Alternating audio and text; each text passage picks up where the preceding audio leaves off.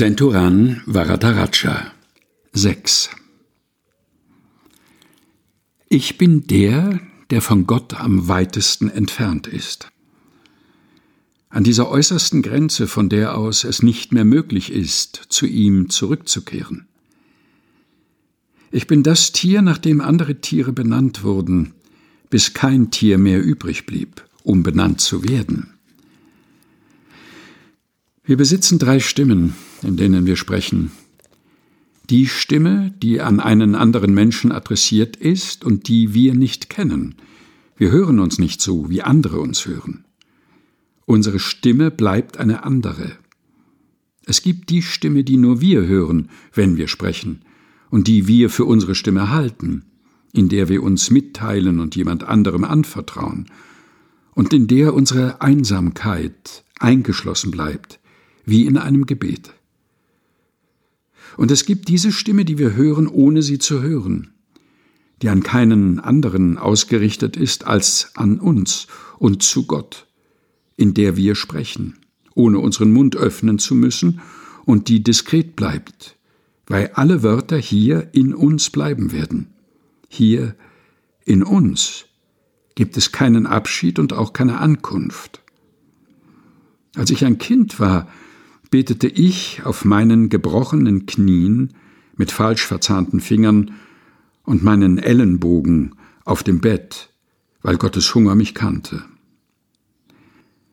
Ich sitze wieder am Schreibtisch in meinem Hotelzimmer, weil es noch einmal Morgen geworden ist. Ich lese einen Vers aus dem Jakobusbrief, Jakobus Kapitel 5, Vers 17 bis 18. Elia war ein schwacher Mensch wie wir, und er betete ein Gebet, dass es nicht regnen sollte, und es regnete nicht auf Erden drei Jahre und sechs Monate. Und er betete abermals, und der Himmel gab den Regen, und die Erde brachte ihre Frucht. Aus diesem Fenster von dort, wo ich eine Straße sehen konnte, sehe ich keinen Horizont, keine Linie, die unterscheidet. Dichter Nebel über dem Thüringer Wald. Wolken am Himmel, als hätte es keinen Anfang gegeben und keine Linie, die ihn trennt, als würden beide Richtungen sich austauschen. So bricht der Tag an, zögerlich und schwach, als ob er seine ganze Kraft aufwenden müsste, wie zum letzten Mal. Ich denke an diesen einen Satz aus der Tabula Smaragdina, den einzigen Satz, den ich kenne. Das, was unten ist, ist wie das, was oben ist, und das, was oben ist, ist wie das, was unten ist, ein ewig dauerndes Wunder des einen. Ich ziehe die Vorhänge zu. In unserem Sein ist Gott zerrissen.